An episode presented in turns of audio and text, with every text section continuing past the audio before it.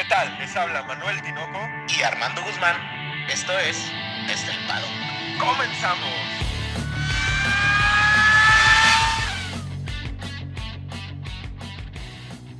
Armando, Gabriel, cuatro palabras. ¿Quién es Bernie Eccleston? Tinoco, pues buenas tardes, buenos días, buenas noches. Un podcast especial porque tenemos invitado.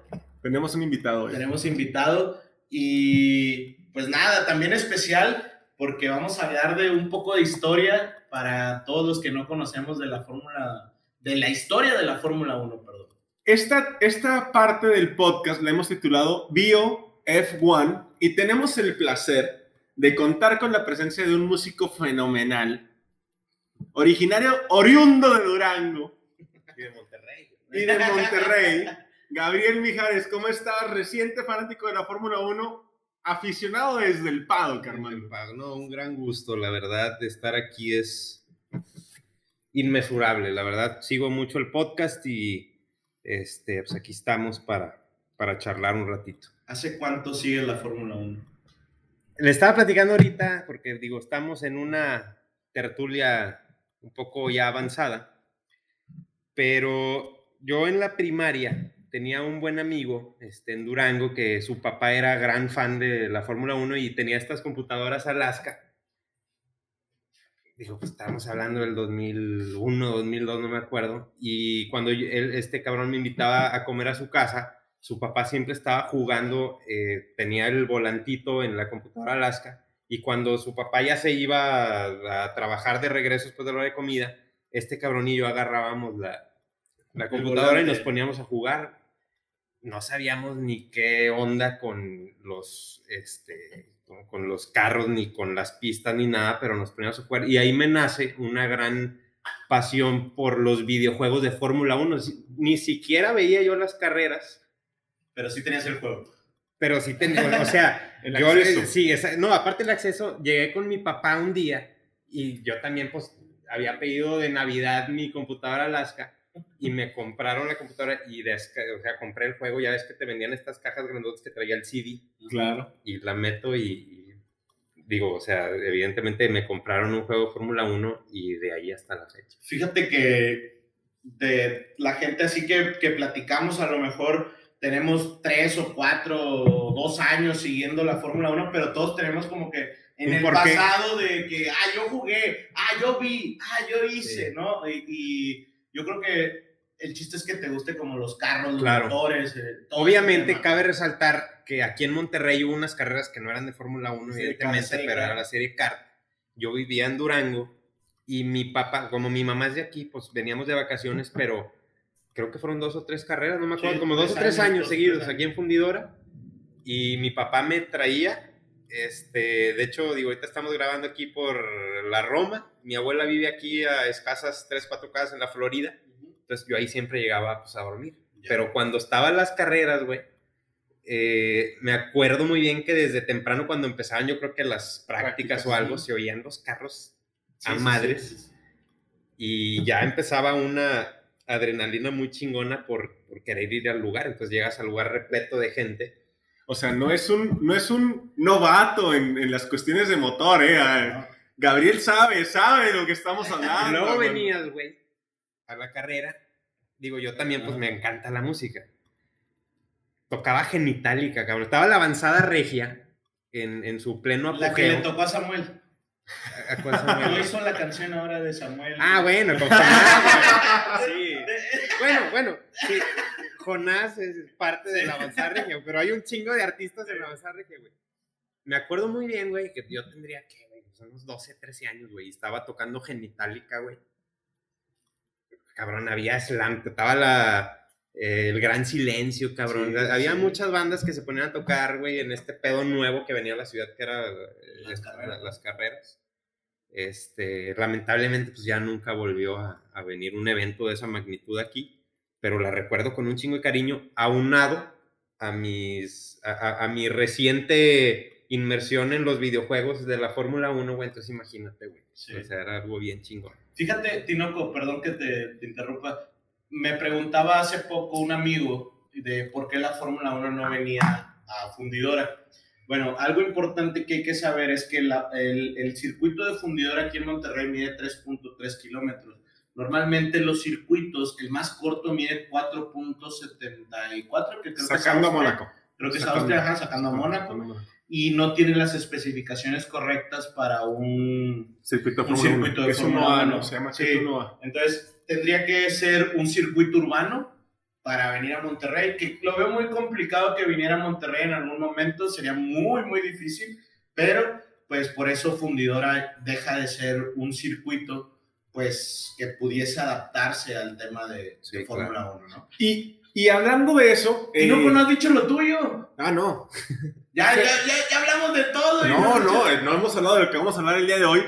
Sean todos ustedes bienvenidos a su podcast favorito de Fórmula 1 desde el paddock con el invitado especial Gabriel Mijares. Y dinos, Gabriel, ¿de qué vamos a hablar el día de hoy? ¿De quién vamos a hablar de hoy? El día de hoy, nada más y nada menos que vamos a, a relatar y hablar de la gran historia de Bernie Eccleston. Tinoco, Bernie Eccleston es como este tipo de leyendas en, en, to- en to- en cualquier deporte hay una leyenda, ¿no? Hay una Claro. leyenda. Pero el problema de Bernie es que es una leyenda media turbia. Turbulento. Me, me gustaría, me- es más una leyenda política que una leyenda deportiva, porque es este, es como un héroe antagónico, es como este, sí lo logró, pero como dirían en Marvel, ¿A qué costo? ¿a qué costo? Sí, o sea, ¿No? llegar, no importa la forma en la que lleguemos, porque ya lo comentábamos en el podcast pasado, Armando, Gabriel, sabemos que lo escuchas Sí, de- cada no lunes me lo estás no me lo pierdo, no me lo pierdo. Es, tiene una historia negra, o sea, el Bernie Eccleston que, que se comenta en la Fórmula 1 no es el real, Armando. Gabriel es, es este personaje, pues no sería, sería como Thanos en el universo de Marvel. Pues no sé, Tinoco. Es que, mira, yo creo, para hablar de Bernie, yo creo que hay que adentrarnos primero a lo que es realmente la, o sea, la historia de la Fórmula 1. La- o sea, hasta eso nos vamos a remontar, a la historia de la Fórmula 1. Realmente antes de la Segunda Guerra Mundial no teníamos grandes premios como tal. Realmente teníamos como estos, eh, pues Le Mans, teníamos eh, Mónaco, eh, había creo que, creo que Silverstone. O sea, había en diferentes lugares que ahorita, sinceramente, eso no me acuerdo exactamente cuáles son, pero pasa la Segunda Guerra Mundial y todo se paraliza. De hecho, no tenemos ni Juegos Olímpicos, no hay nada. Y posterior a la Segunda Guerra Mundial es cuando renace como este amor por las carreras, porque realmente alrededor de 1918, creo que el, primero, el primer gran premio que se le llama es por allá de 1894 94. en donde realmente se le llama Gran Premio porque te ibas a llevar una bolsa de lana, güey. O sea, O sea, se- seguía se girando, Premio. seguía girando alrededor del dinero, Sí. como ahorita. Como ahorita, sí, sí, ¿no? La eso no ha 1. cambiado, eso no ha cambiado. Pero nace des- desde entonces y realmente ya hasta que el 45, después, de la, Segunda, Guerra Mundial, pues ya ahora sí hay un despegue. Pues hay un despegue económico, yo creo, a nivel mundial. O Pero, sea, o sea, ¿cuántos años tuvieron que pasar para que también eso resurgiera a lo que, a lo que fue el primero? O sea, casi 40 años. Sí, es, es mucho. Y aparte, dos guerras mundiales. O sea, estás hablando de Exactamente. que en los 15. Y todo lo que la conlleva primera- las, las guerras mundiales, Claro. ¿verdad? temas económicos.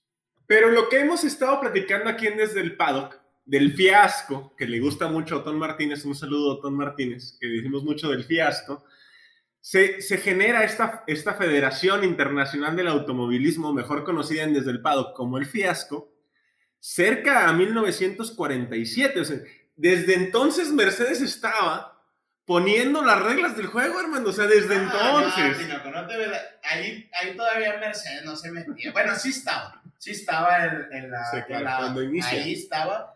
Pero no, Tinoco, no te. De hecho, Mercedes, si no mal recuerdo, creo que sus inicios son por allá del 50. 50, del 50, 50, 50 tardíos. porque 54 y 56 creo que ganan el campeonato mundial, ahorita lo vemos, pero realmente pues Mercedes se recupera después de la Segunda Guerra Mundial porque pues Alemania queda totalmente destruido. Destruido. Este, pero sí, la FIA nace, nace en el 49, ¿no? Por ahí.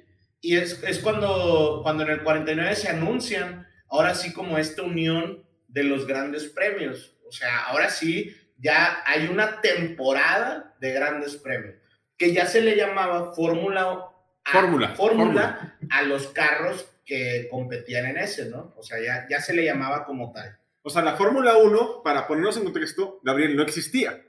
No existía la Fórmula 1. ¿Podemos decir que Bernie Eccleston es un fundador de la Fórmula 1? Mm, más o menos, porque realmente ah, por allá del 52 y 50, Tinoco, estamos hablando de 70 años atrás, o sea, de hace, fíjate, en el 52 y 53 todavía fueron años en donde competía lo que era Fórmula 1 y Fórmula 2 porque no se completaban los carros, o sea, decían, ah, pues son muy poquitos, mételos juntos, ¿no?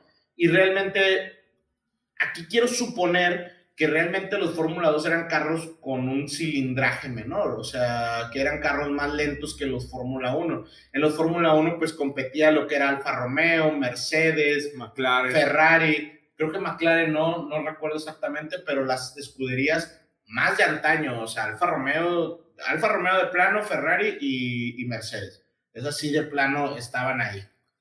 Y, y llega una situación muy interesante porque platicábamos eh, cuando fue la- la- el Gran Premio de, de Inglaterra con Silverstone, ¿no? Que las rectas eran eh, pistas de despegue o de aterrizaje de aviones, que Silverstone se, co- se convierte en, un- núcleo central para la Fórmula 1. Ya lo platicábamos antes que Fernando Alonso dice, no siendo inglés, ser un campeón del mundo es complicado. Aquí nace esa necesidad de los ingleses, o no necesidad, esa inherencia de la Fórmula 1 hacia Inglaterra.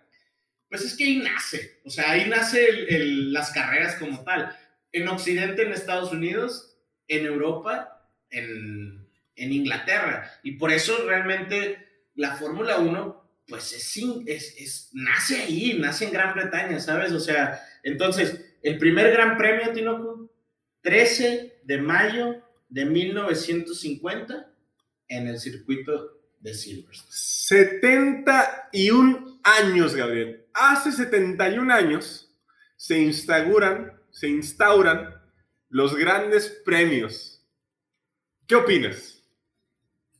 Pues sin duda, una gran pasión para muchísima gente, eh, inde- independientemente de, de los gustos de cada quien, pero aquí empieza a nacer una eh, gran Afición. afición, un gran fanatismo de, pues digo, evidentemente de, de- de la... de Del deporte motor. Exactamente. Y pues que al- a, a nuestros días, pues es un, es un gran acontecimiento que nos acompaña, este, pues vaya... El día a día. Exactamente. Y, y es que realmente, si nos ponemos a, a- a pensar, para nosotros pensar en Fórmula 1 desde que naciste, pues es como algo común y corriente. Es como que, ah, siempre ha habido carreras de carros. Claro, digo, es pero lo que les estaba, entonces, exacto, es, o sea, lo que le estaba platicando ahorita, pues uno cuando es niño, pues sabías que existía, pero no, no, no sabes cómo deriva ni, ni la importancia que viene trayendo y el peso que conlleva este, todo este tema de la Fórmula 1. Oye, ¿cómo se llama el carro actual de Mercedes? ¿W21? ¿W12? 12. Ajá. Bueno, para que tengan ustedes una idea, en 1954, Mercedes, la escudería dominante actualmente, presenta el W196, Armando, con innovaciones de distribución aerodinámica, inyección de combustible, que sería un fuel injection actualmente, y empiezan, como siempre, Armando, a dominar la situación dentro de las competiciones de motor. De hecho, ganan dos años. Por ahí le interrumpen el, a Fangio, al primer gran campeón de la Fórmula Juan Manuel. 1. Ajá, eh, le interrumpen ahí porque los Mercedes eran bastante fuertes, ¿no? Y al final, eh, hay un, de hecho se salen, Tinoco, por el desastre de Le Mans. Es un, es un, hay un, un hecho catas- catastrófico de la, de la, de la Fórmula 1. Se mueren 80 y- ¿Cuatro? 89, no me acuerdo. Algo A así. ver, No me acuerdo exactamente. Alicia, danos el dato, por favor, Alicia. Ahorita, ahorita te digo, según yo ya aquí tenía el, el dato, pero por eso se salen. Se salen porque, porque la Mercedes ya no pudo con, con eso. Sí, de hecho, muere el piloto Pierre Levesque y 83 espectadores. Es considerada la mayor tragedia de la historia del automovilismo. En ese entonces hay que, hay que ponernos en contexto. Ese, imagínate cómo era Le Mans, o sea, no era como ahorita donde hay una grada, No. hay un guardarray, o sea, imagínate que Verstappen se te fue de lleno contra gente parada en la orilla, gradas, se las llevó y pues, ¿cuántos te puedes morir? Te. Es como lo que pasa mucho en el rally, en la baja mil, que donde está la gente, tú puedes ver videos y la gente ve el carro y se avienta, o sea, no, no te queda de otra. En ese entonces era lo mismo, de hecho las carreras nacen, Tinoco, nacen siendo no en asfalto, nacen siendo en tierra, o sea, así nacen las carreras. Pero ya, ya tienen un feedback interesante. Ahora sí, ahora sí, Armando, El- el- Gabriel, el por motivo, favor. El motivo. Vamos a hablar de, de- de ese ícono automotriz que se llama, o que, que se llamaba, Bernie, Se llama, se llama. se llama, se llama. Bernie Eccleston, Bernard Charles Eccleston. que nació el 28 de octubre de 1900. Ya está viejo, ya está no, está viejísimo, ¿Cuántos cabrón. tiene? 70, 90, 70, 89, casi 90 91 años. 91 años. Ya está. 91 años, Ya, y Armando. tiene un hijo como de dos años o tres años, creo. No, como de 12, Ah, Sí. cabrón. como de 9. Como de nueve. Te Y lo tuvo a los hijo- 81 años. Sí, lo tuvo con se, los se- 80 se y volvió a casar. Sí, no, pues pastillita suyo. Pero, bueno, realmente, fíjate que traíamos todo preparado, Tinoco, pero aquí quiero decir algo que me nace del, del corazón. Este señor realmente es, es de una familia común y corriente, porque realmente no eran, no eran Automotrices. ricos, o sea, no eran ricos, pero nace, nace y su pasión nace por, por las motos. Y hay un, hay un despliegue, hay un despliegue muy grande después de la Segunda Guerra Mundial, en donde pues hay mucho inversión económica, ¿no? Obviamente ganan la guerra, pues tienen lana, ¿verdad? Claro. Entonces, ¿qué pasa? Que dice, con un amigo ponen una distribuidora de motos y de ahí hace su primer dinero.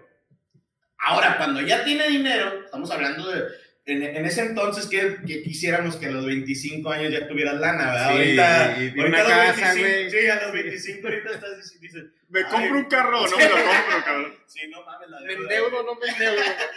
Pero en ese entonces, pues imagínate, empezaban a trabajar a los 15, quizás, y Ah, a los claro. 25 ya tienen lana, ¿no? Entonces, eso pasa con él y ya tiene lana y empieza a correr. Ahora sí, corre allí en... en Entonces, ¿me estás diciendo que Bernie Eccleston era un piloto Pues corre ciertas carreras, pero no era como un... como un Checo Pérez? No, o sea, no O sea, era un top. No era, no era, No era un no top. de la mera... De la mera nata. mata, de la mata, de la- Entonces era un piloto que corría sus carreritas, buena onda, pero de ahí nace el, el cariño que le tiene. Venimos de las, de las motos, un deporte automotor, y evolucionamos, Armando, evolucionamos a generar lo que arcaicamente conoceríamos como Fórmula 1. Fíjate que es que yo creo que el señor, bueno, es joven en su momento, era de, de esa gente que yo, yo lo, no quiero, porque muchas veces es como, voy a sonar mal, pero muchas veces pensamos como Hitler, ¿no? Si todos pensamos en Hitler decimos, pues es un malvado, ¿no? Y, y siento que a Bernie, los últimos tres años o cinco, seis años, se le ha tratado como, como el diablo, ¿no? O sea, el más malo de la Fórmula 1. Pero creo que era una persona con visión, o sea, también era una persona que seguía como sus instintos. De hecho, por ahí, creo que fue por el 49 es cuando empieza a correr, empieza a correr, pero lo que lo hace salirse de él correr es un accidente. ¿Te acuerdas, Tino, lo que tú mencionabas en un podcast? Creo que estábamos re- re- recapitulando cuánta gente se había muerto, no me acuerdo qué, y tú mencionabas, pues es que se morían dos o tres por temporada.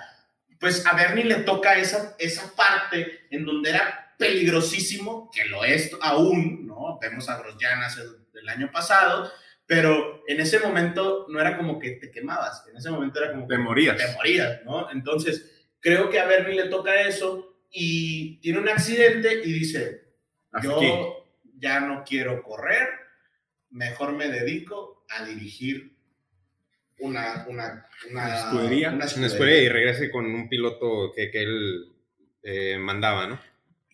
Es que creo que ah, cuando estuve leyendo un poco, estaba leyendo un libro de él que se llama La historia no contada, no me acuerdo cómo, cómo se llama el libro, pero venía una parte en donde mencionaba que lo que más le molestaba de ser compañero de... Sí, ahorita les dije que tenía un compañero para ser la distribuidora de motos, era que era 50-50 y que él no podía mandar al 100%. Entonces ya tenía una afición Por por dominar. mandar, por mandar. Entonces, cuando eres piloto, pues realmente no mandas, el que manda es el jefe de la escudería. No, y mandan ingenieros y, Sí, y tú claro. estás a, a- a favor de lo que todo el equipo decida. Pero volvemos a retomar que el- el- la cúspide o donde nace es en el Gran Premio de, de Gran Bretaña, ¿no? O sea, hay que re- retornar a que la Fórmula 1 nace en Inglaterra, hermanos, ¿no? Ujú. Bernie Eccleston nace cerca de, de- de- de lo que era Gran Bretaña, de lo que es Gran Bretaña, y por ahí nace el, el nacimiento, la cúspide, la, el, el emergimiento de la Fórmula 1. Fíjate que hay algo, hay un dato muy curioso de Bernie. En, en la primera parte, eh, pues él se sale por el, por el tema de que tiene un accidente y pues se moría mucha gente. Y después, por ahí del cincuenta y tantos, él ya está dirigiendo una de las escuderías, creo que su primera escudería, Ajá. y hay un accidente en donde se le muere uno de los pilotos. Entonces, se muere el piloto y otra vez se sale de la Fórmula 1. O sea, decide como, ¿sabes qué? Yo Me salgo y... me salgo y ya. Entonces, algo muy importante para él en ese momento era el cuidado de los pilotos. Que ahorita vamos a tocar el tema con Cena, donde se vuelve un tema ya más político y cómo cambia la gente con temas de, de pues, lana, ¿no? Pero en ese entonces, para Bernie, era muy importante que se murió alguien, pues, ¿cómo le hago, no? O sea, no, Habla- lo, no lo podía superar. Hablando de una época en la que, si ustedes han visto la de Rush, una Ah, película tremenda, ¿no? La acabo de ver precisamente ahora en la pandemia. La había escuchado, pero puta, o sea, qué, qué, No, qué buenísimo. gran historia. Acuérdese cuando James Hunt corre en Fórmula Hunt. 3, que llega a correr y se acaba de matar a una persona y vomita, ¿no? Estamos hablando de esa época, ¿no? Donde la Fórmula 1 no existían estos gaps de seguridad que ahorita tenemos, que sigue siendo sumamente riesgosa, No, pero, pero a, a pesar de que, que, que había menos seguridad, o sea, inclusive ahorita viendo tanta seguridad, sigue habiendo rivalidades como la que estamos viendo actualmente, que es un poco parecida a la que había con James Hunt y, y Senna, ¿no? creo, creo que creo que ese mismo ese misma ese mismo sentimiento se sintió en el 2019 cuando fallece este Ah, sí, el piloto francés sí, de el GP2. piloto, ¿cómo se- de GP2 que realmente están no sé si si Hamilton creo que es el que está dando una entrevista y, Y le dicen y que se choca, se pasa el accidente sí, pasa y se ve una cara de Hamilton yo sé que tú lo odias Tino yo sé que tienes una Aberración. una aberración contra Hamilton, Yo también. pero en ese momento, en ese momento se le ve una cara genuina, o sea, donde dices, claro. no mames, alguien chocó y no es algo normal, porque ellos saben cuando es un choque común a cuando es algo diferente, ¿no? Y, y tú te puedes dar cuenta, cuando chocó Grosjean, Todos los pilotos. choca, no, choca y no ves una imagen más dentro de la televisora en donde se ve el choque. ¿Por qué? Porque la televisora no te va a pasar nada Corta. hasta que Corta. vean que el piloto está Está bien. vivo.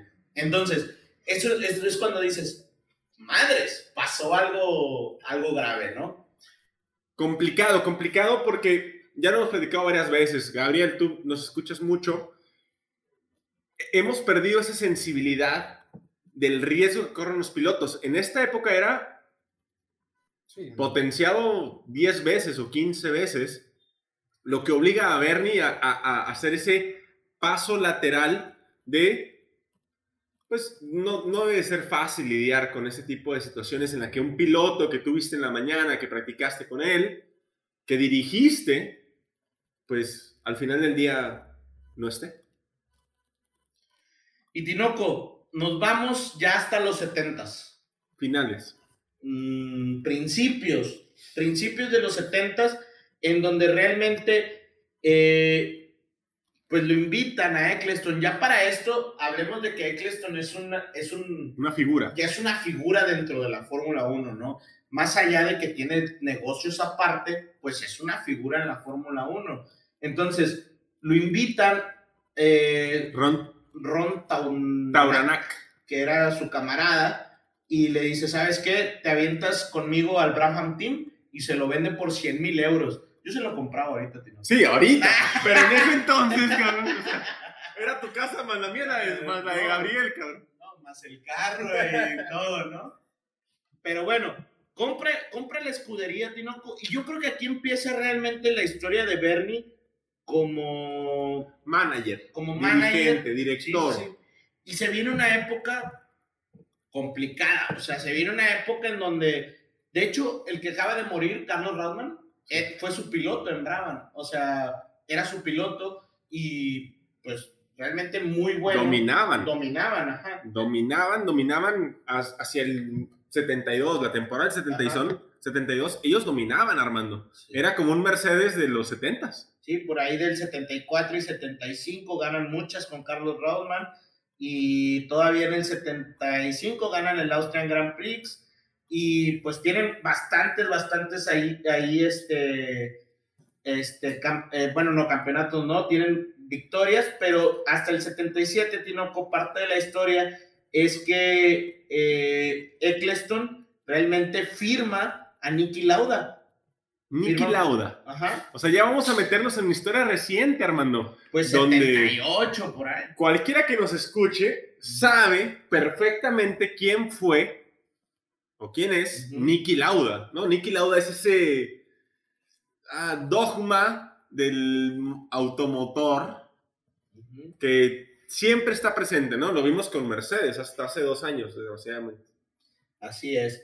Y realmente, Tinoco, pues los 70 son, son de ese equipo, de, los de Brahma. No, no totalmente, pero tienen una, una, Una dominancia. una buena dominancia ahí. Y ahí es donde empieza ya el tema de, de Foca. Ah, ¿qué es? Foca, Morsa. No, no. Ah, no, es el video, es el video. ¿Se acuerdan del video? Morsa. Pero, pues Foca es. ¿Cómo pudiéramos interpretar a Foca? Deberías, deberíamos meter como un sonido de foca, ¿no? Cuando hablemos de- Pero bueno, para los que no sepan qué es foca, es como esta. Bernie tenía esta visión, es lo que les digo que era, era, era un vis- es un visionario, realmente es un visionario, tiene como esta visión de decir, a ver, vamos a hacer una asociación de los constructores. Ok. Entonces, ¿qué hace? Empieza a hablar con gente de FISA, que, FISA. que era otra asociación. Empieza a hacer, a hacer como esta asociación y crean FOCA. Él no es el presidente hasta ahí, es de los meros meros, pero no es el presidente. De hecho, ¿sabes quién estaba por ahí? Frank Williams, que ese sí mucha gente lo conoce, ¿Sabe quién es? porque es Sir Frank Williams. Sir Frank Williams, que es el señor que está en la silla de ruedas, que pues acaba de, de- de- De vender. acaban de vender la, la escudería, ¿no? Y ¿qué hace? ¿Qué hace Bernie? Pues realmente hace una asociación porque dice, oye, pues si realmente vamos a convertir esto en algo rentable, en algo que deje lana, pues vamos a hacer una asociación de constructores, ¿no? O sea, ya tenía él como esa idea. visión, pero realmente cuando se vuelve algo, algo compacto es en el 78, porque en el 78 ya se vuelve presidente, el mero mero, mitotero, y dice, ¿sabes qué? Ahora sí vamos a hacer un contrato con las televisoras. Vamos a hacer un contrato con los constructores. Vamos a hacer un contrato con la misma FIA. Vamos a hacer un negocio. Vamos a hacer un negocio. Y yo creo que esto, esto es mera suposición mía, pero por ahí de los 70 la NBA está creciendo, la NFL está en el auge, MLB. la MLB está en auge. Todos estos grandes negocios que hoy en día son grandes potencias, pues al final Empezando ahí. empiezan con eso, empiezan con, ¿sabes qué? Quiero pasar por la tele, sabes que quiero esto, sabes que vamos a aumentarle el costo a los jugadores. Entonces empieza como este, va bien, pero Bernie tenía esta particularidad de que quería que la Fórmula 1 fuera el deporte más elitista del mundo, que al día de hoy Al día de lo, lo consiguió. No, es que lo Lo consiguió. consiguió, ¿no? O sea, no, no podemos pensar ninguno de los tres, salvo que alguien nos esté escuchando, nos pueda. El golf, no tanto. No, tanto. No, No, no, nada no que ver. llega. No, o sea, la visión que tuvo la llevó a cabo y, y- y se sigue viviendo el día de hoy, Armando. O sea, no es algo fuera de la realidad. ¿no? Y realmente, pues, Tinoco, ya hablando de, de, de este tema, el, lo que hace es hacer una distribución del- de las ganancias, o sea, de, de los ingresos por televisión. Por ahí del, ah, del 87, Más o menos. fue cuando hace este. Pero fíjate, Tinoco, hace poco, creo que fue el año pasado, eh, fue en, eh, a mediados, no sé si te acuerdas que hablamos del acuerdo de la Concordia. Sí. Bueno, lo hablamos al principio con Haas, que firmó el acuerdo de la Concordia y todo, que son cinco años. Bueno, lo que hace, lo que hace Eccleston al, a las- al ser como el mero mero de la F1 es que dice, ¿sabes qué? Si escuderías está con madre que se estén llevando una lana porque se llevan el 40% de todo lo, de- Lo que lo- lo capitaliza. que capitaliza la Fórmula 1, está con madre, pero fírmame que vas a estar cinco Sí, años en mínimo, la Fórmula 1. mínimo. Mínimo. Ay, güey, pues es como cuando te dicen... Mantén. O sea, Mantén. sí, mantén la empresa a flote cinco años y se vuelve complicado. Pero así es como amarra cinco años de negocio que ya él los va a poder manejar como él quiera. ¿Y cómo los manejó? ¿Y cómo los manejó? No, es que cómo los manejó es el, el- el núcleo de esta plática, Armando, porque genera el negocio, genera cómo se va a partir, pero el que parte y reparte se lleva la mejor parte, Armando. Así es. El que parte y reparte se lleva la mejor parte. Y la mejor parte se la lleva Bernie. Fíjate que el, el tema, el tema, el tema Bernie, ahí es donde se empieza a poner un poquito Turbio.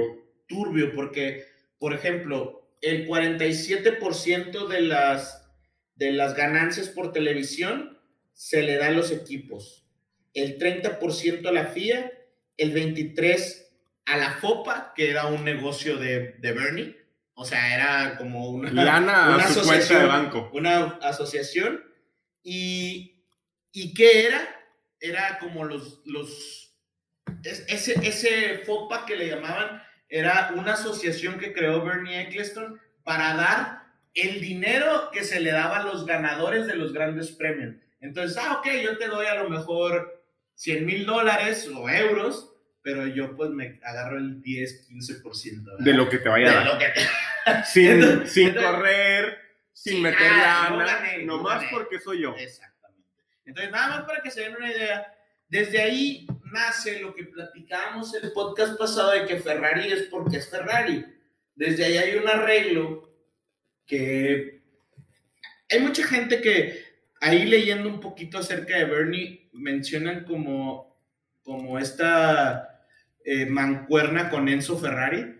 Que dicen que sí, que muchos dicen que no, o sea, es como un rumor, no, no lo podemos asegurar, pero Tinoco, si se lleva el 2% De hasta el día de hoy Ferrari de lo que gana la Fórmula 1, Algo hubo. pues algo hubo, ¿no? O algo Una- hay. O algo hay, hay un arreglo. Porque hasta el, el Times publicó el 4 de julio del 2009 que había ahí una marrullería, Armando, algo así de lo que te gusta, algo así turbio, ¿no? Que pues sí repartimos, pero de lo que repartimos me toca algo y le toca algo a los tifosi. Pues es que, Tinoco, sí, ya para meternos, ahora sí vamos a meternos a todo lo que ha, lo que ha pasado con, con Bernie, ¿no? O sea, porque ahí- hasta ahí yo creo que vamos en puras cosas de, de Antecedentes. Eh, hay que entender que la Fórmula 1 se convierte en elitista por él. ¿Por qué? Porque trae a Lehman Brothers, trae a todos estos inversionistas americanos y le dice, compren eh, eh, acciones de, de la Fórmula 1 y tenían cierto porcentaje, era Bernie, el Lehman Brothers y otros, no me acuerdo ahorita cuál exactamente, era Gold- Golden Sachs, no me acuerdo, Goldman pero Sachs. eran de inversionistas de ese entonces que si ves, la, si ves el logo de Wall Street, pues son los mismos, ¿no? Son esos ricos que les gusta este tipo de cosas como la Fórmula 1 que ahora nos gustan a los A pobres todos. también. A los pobres. los pobres también. Pero tenemos como toda esta, esta gente que les gustaba la Fórmula 1, les, les sigue gustando, ¿no? Entonces, cuando ya llega un punto en el que lleva 30 años, Tinoco, desde el setenta y tantos hasta el 2004, por ahí, que dicen, eh, güey, lleva 30 años este vato en el poder de la Fórmula 1. Sangrando ¿Qué nomás. onda? Ajá. Pues ya hay que hacer algo, ¿no? Entonces, estas grandes empresas, estas de inversiones, dicen, vamos a sacarlo. Pero meten una, una tipo de Demanda. manda, Tinoco, que dura meses y sí se lo van a quitar. que- Imagínate para que estas, em- el poder de Bernie, para que estas empresas No al, final, al final digan, no, nosotros nunca quisimos quitarlo. Entonces, ¿cuál es el poder que realmente tiene ese vato, güey? O sea, Actualmente. Pues en ese momento, ¿no? En el 2004. Que no están tan alejados. No están ¿no? alejados, estamos hablando de historia moderna. Y, y ya nos metemos a, a muchas cosas, ¿no? A- a- si quieres nos metemos al comentario desafortunado en donde le hacen una entrevista y dice, pues es que la muerte de Senna le hizo bien a la Fórmula 1. ¿Por qué? A ver, ¿por qué, por qué la muerte de Senna le da bien a la Fórmula 1? ¿La, ¿La mundializó? Tú que eres publicista y que Gabriel está muy conectado con la publicidad, ¿por qué la Fórmula 1 se aprovecharía de la muerte de Senna en el 93? ¿94? 93, ¿no? ¿Por qué? ¿Por qué? Pues no sé si Gabriel quiere... no quiere meterse en, en la No polémica. quiero meterme en, en líos que no me corresponden. Porque Pues no- bueno, ¿por qué? Porque lo aprovechan, o sea, al final de cuentas es un gran campeón, tenía su fama en Brasil, yo creo que era mundialmente conocido, pero es como los rockeros, güey. La, ¿Qué es la maldición de los 27? 33. 27, güey. 27, ¿no? Sí, cabrón. De Perdóname. los 27, Me gusta a mí el Donde pop. han muerto. Me gusta a mí el pop. pero ¿cuántos no han sido famosos por eso, no? O sea, Claro.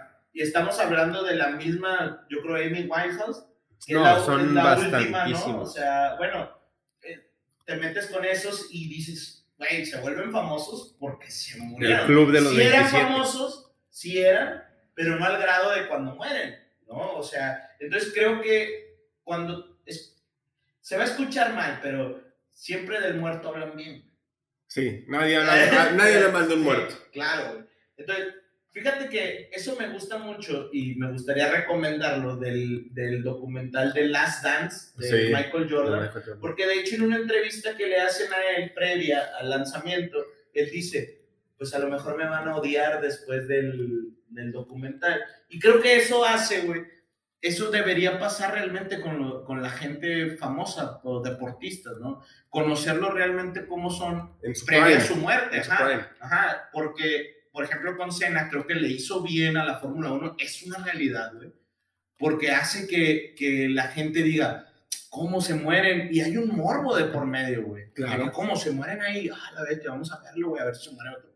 Y, y la gente lo, ve, lo veía por eso. No, y, y lo vimos. es punto de vista. Lo vimos hace en el Gran Premio de, de Silverstone, ¿no? Cuando Max Verstappen sale de pista provocado por tu piloto favorito Hamilton. Mucha gente se empieza a interesar por la Fórmula 1 por el gran choque que va a haber entre los dos pilotos, a ver cuál sale mal, más mal parado. O sea, eso sigue existiendo, Armando. Tinoco, pero tú entonces eres, ya me imagino, eres súper fan de Bernie Eccleston porque el- a Bernie no le cae bien Hamilton. A mí tampoco. Y a Gabo tampoco, digo. Tampoco. Tampoco. No te cae bien Hamilton. No, no, la verdad, digo, es un gran piloto y, y ha tenido, pues, vaya, es el, el mejor piloto que al día de hoy en No. resultados. En resultados, en resultados, sí. estadística.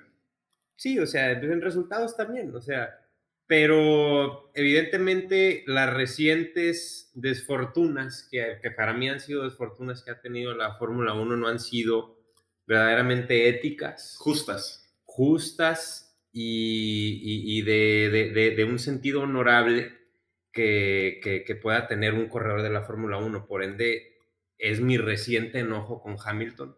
Siempre lo he eh, seguido, Valorado. idolatrado, valorado, pero con estos recientes acontecimientos la verdad es que estoy un poco decepcionado y me dan aún más ganas de apoyar, pues digo, evidentemente como mexicanos al Checo Pérez, pero al equipo de Red Bull para que al final de esta temporada podamos eh, eh, eh, salir con un campeonato. Alzar la copa, eh, evidentemente de, de- de Max, exactamente. Y fíjate que yo creo que es un sentimiento que no solo es en México, ¿eh?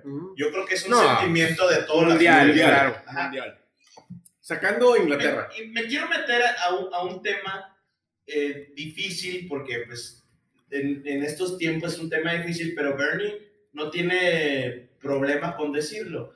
Cuando es todo el tema de George Floyd, ahora con todo lo del racismo, pues ya sabes, los medios van y buscan a Bernie a ver qué nos dice Bernie. Es como Helmut Marko, Claro. pero oscuro, o sea, Claro. ¿sabes? Más, más ácido. Sí, ma- y, ah, vamos con Bernie a ver qué nos dice.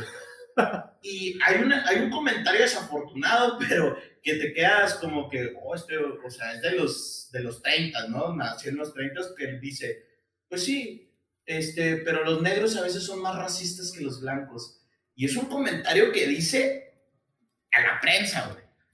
Entonces, por eso les digo que no es tan fanático de, de Hamilton. De porque Hamilton. Hamilton es el que estaba diciendo eso. Pero yo creo que mm, no va tanto del tema racial, Armando. O sea, va más del tema Competitivo. competitivo. La dominancia que ha tenido Mercedes. Realmente, cuando hemos visto a Hamilton Ah, no, peleando? vaya, vaya, pero yo creo que en el tema Bernie sí es tema de racismo. O sea, por él- la edad en la él, que nació, sí, por sí. la época. Y por lo que representa el equipo. Pero hoy en día, ¿qué tanto es el racismo? Porque, por ejemplo, hablábamos de. Hablábamos hace un tiempo en el, en el podcast de que, pues bueno, atacaban a Hamilton por temas raciales, pero no siento ahorita, después de lo que tú nos platicabas, Gabriel, pues realmente no es por tanto por el tema racial, es porque quieres ver que alguien más gane, alguien más que le compita, alguien más Claro, que... sobre todo después de haber tenido, pues, ¿cuántos grandes premios tiene ganando Hamilton? Que son siete. Campeonatos. Campeonatos. Campeonatos, ah, sí. Sí, o sea, Siete, perdón, ajá. eh, o sea, Sí, sí, sí.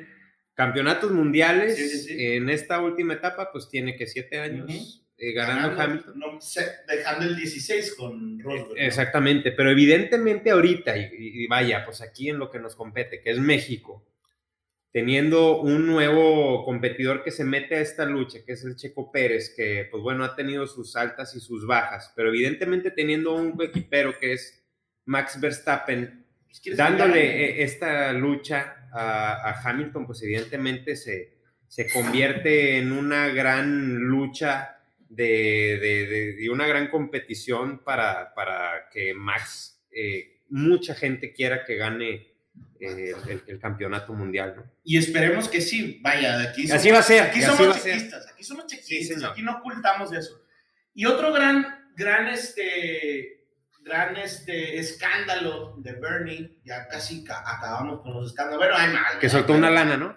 ¿Eh? Que soltó una lana a- Que dejó de pagar una lana. Bueno, Ok. de- en The Tax hay un, ese es, el, ese es el que iba a mencionar, que no pagó tax, o sea, Ok. que es impuestos, pero el tema de que pagó una lana es con un equipo deportivo porque iba a Tuvo una bronca política. Ajá. Tuvo una ¿Qué bronca política de, de que soltó una lana o algo al así. Partido Laborista. Sí, sí, sí, de- exactamente, de- que, que en ese momento gobernaba Sí, sí, ahí en, en- en ¿Qué? Inglaterra. que si, si te pones a ver The Crown, la serie The Crown. Ah, que es muy buena. No la he visto, pero Es una serie muy buena. ¿A poco ahí hablan de la Fórmula 1? No me No digas. hablan de la Fórmula 1 exactamente, pero hablan de los partidos en, en, el- Ok, en turno. en turno y hablan más o menos del, eh, del 60 y algo, 70 y algo, cuando está Churchill y todos esos 50 y algo.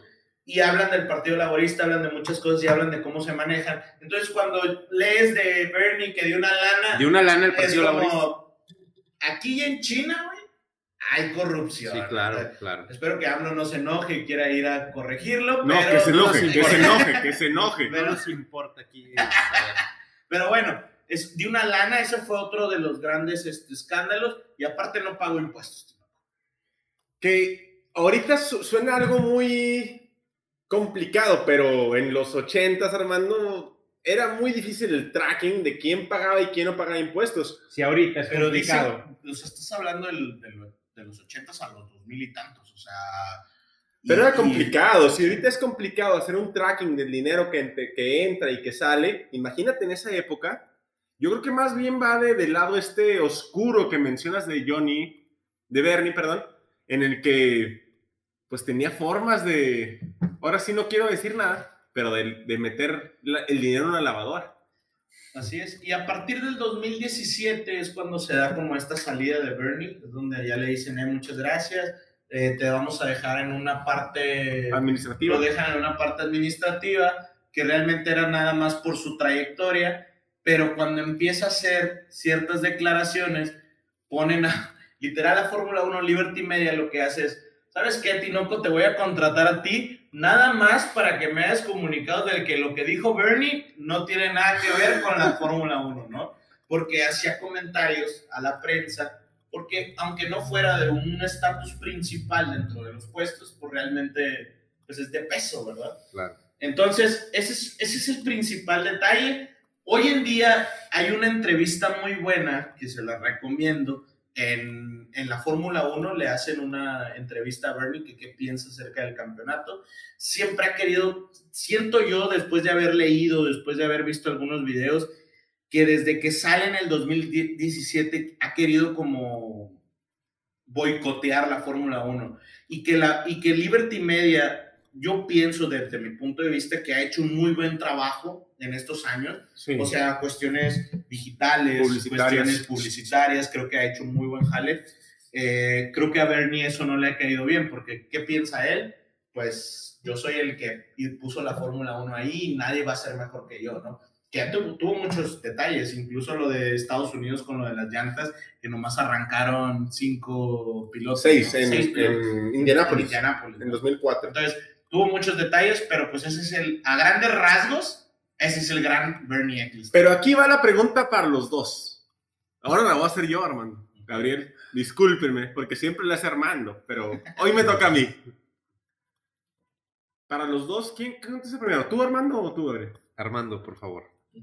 ¿Qué tan importante sigue siendo la opinión de Bernie Eccleston en la Fórmula 1 actualmente? Yo, yo creo que actualmente no tanto. O sea, no tanto. Pero si me preguntases qué tan importante fue Bernie Eccleston para la Fórmula 1, yo creo que sin él la Fórmula 1 no fuera lo que es hoy. Por lo mismo debe de tener peso su opinión al día de hoy. No lo sé, porque es como si me dices que Frank Williams ahorita tiene peso en Williams. Pero realmente quien tiene peso es Estelantis, o sea, No. Digo- pues, Debe de tener cierta... es este, ay, se me fue el nombre, es... es. Ah, lo dijimos el podcast pasado. sí, pero no sé si No es Estelantis, Estelantis es de Alfa Romeo. Sí. Es este, bueno, no me acuerdo. Pero bueno, los inversionistas de, de, de Williams, creo que esos son los que tienen el peso. O sea, Frank, pues no tanto. Ya no. Yo creo que no. ¿Y tú, Gabriel? No, yo creo que sí, pues digo, es una figura muy importante de la Fórmula 1, evidentemente, o independientemente de la relación que guarde ahorita con la Fórmula 1, sigue siendo un personaje vital en la Fórmula 1, que su, su, su, su opinión, su palabra va a pesar, aunque esté inmerso o no esté inmerso. Yo les dejo una conclusión. Si no fuera tan importante su opinión, o si no ¿Por qué tuviera tanta injerencia, ¿por qué desde el PADO, con nuestro invitado especial Gabriel Mijares, estamos hablando de él? ¿Y por qué la Fórmula 1 pone una persona para explicar lo que quiso decir Bernie Eccleston? No, sí, Exactamente. claro. Es- es- pero es que tenemos, es- tenemos este antagónico, ¿no? O sea, tenemos como este. Yo, yo me lo imagino como sacas a Hércules y ¿cómo se llama este? Hades, güey. Hades, sacas Hades que quiere chingar a, a Hércules. Yo me lo imagino así, o sea, como que quiere a huevo que no sea el héroe, Liberty Media, y entonces va a estar molestando.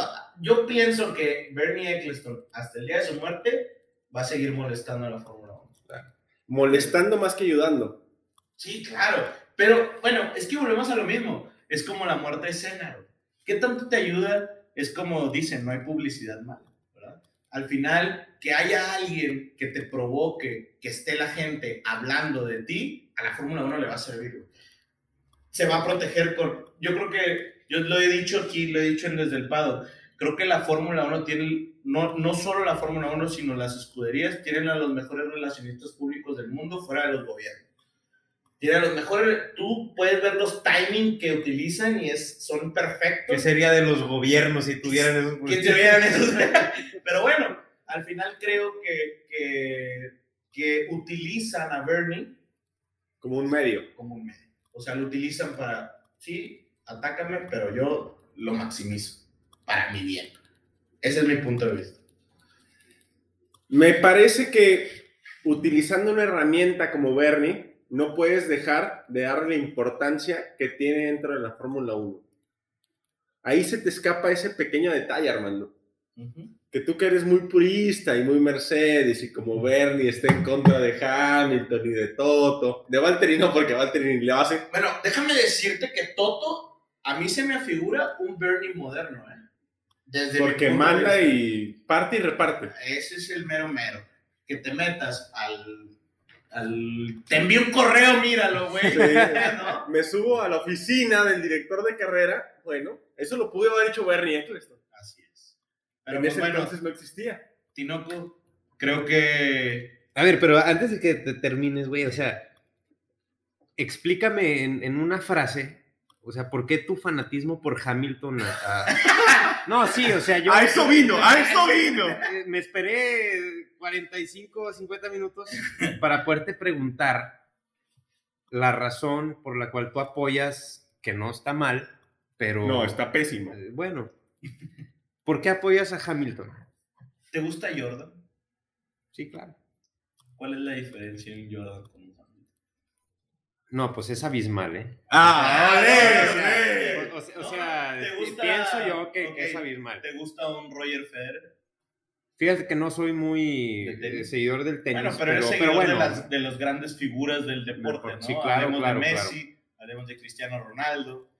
Yo De creo- Lebron no, de Lebron no. Aquí No, vamos a hablar de Lebron. LeBron. Es de los grandes, o sea, al final Claro, de cuentas, o claro, sea, claro. ha sido multicampeón, ¿no? sí. Yo creo que Hamilton, yo creo que la Fórmula 1 es un, de- es, un, es un deporte aparte de los, de los demás, ¿no? Porque hay este constructores y el piloto, ¿no? Pero sinceramente, después de ver a Bottas, creo que Hamilton es un gran piloto. totalmente.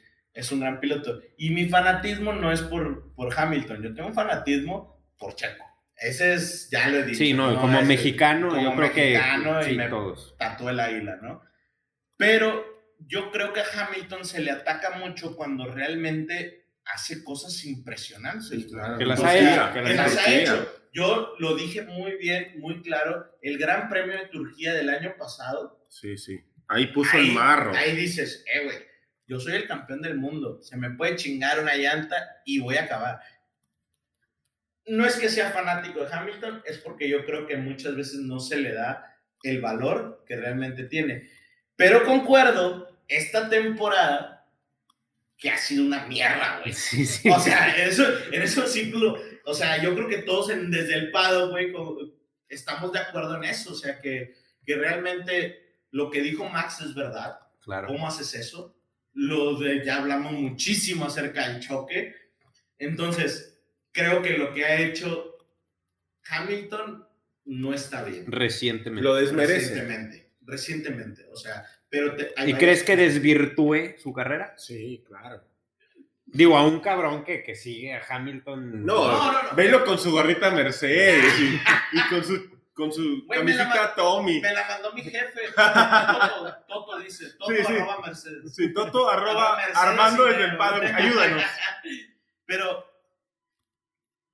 no creo que la des- desvirtúe porque al final, si te pones a ver la historia de Schumacher, que es otra historia que tenemos que empezar a ver, todos tienen su historia sucia, entonces dentro de Y supremacial, ¿no? dentro de un tiempo, creo que habrá cosas que digamos, pinche Hamilton, porque nosotros vivimos la época, pero la gente que le toque ver al campeón Max Verstappen y que no le tocó ver a Hamilton, va a decir, Juzgar a va a decir, el gran campeón del pasado. Una, una situación. Yo Antes no te de, puedo decir nada de Julio César, porque no sé, pero sé que fue un gran cabrón.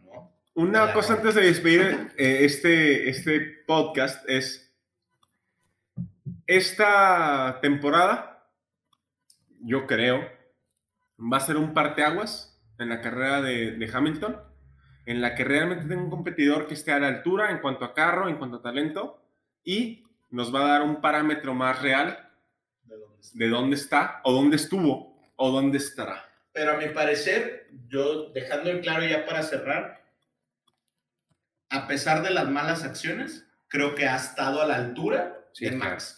Tú- claro. Tú, los ves en otro nivel. Claro. O sea, tú ves a Max y Se ves parte. a, Iba a ser una nueva rivalidad que, que, que va a contender en los próximos, Así ojalá en los próximos unos años. 3, 4 años. Ojalá. Esperemos. Y Pues bueno, como decimos, Gabriel, por favor, aquí siempre despedimos diciendo una frase muy característica, ya es el, el- el color de hormiga, sean todos ustedes bienvenidos. El ojo del huracán. El lujo del 2, huracán eh, 2. Un saludo a Chris. Box Box, Gabriel. Ah, Box Box. Box Box Tinoco. Box, Cuídense. Box, hermano. Gracias. Box, box, box. I would, I would like to go to the end. We're happy for you to.